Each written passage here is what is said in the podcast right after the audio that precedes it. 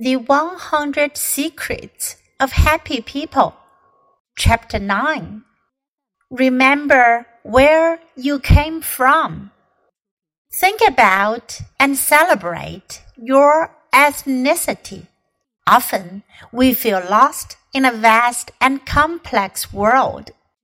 There is tremendous comfort in knowing your ethnic heritage.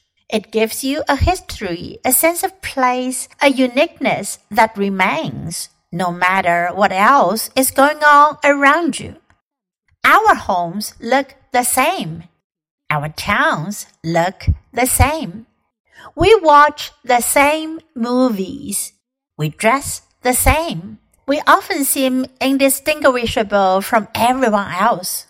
We live in a time of mass produced everything, and we often feel lost in all the sameness. We long to know how we fit into the world. Where did I come from? And how did I get to this place? Knowing our family history and our ethnic heritage can offer comfort because it helps tell us who we are where we are from, and how we fit.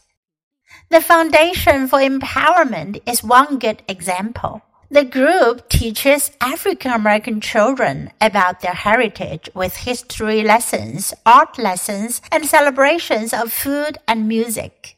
What do the students get out of these lessons? Pride, a sense of accomplishment, a sense of place. Their facts are impressive. Students who participate tend to improve both their attendance and grades in school.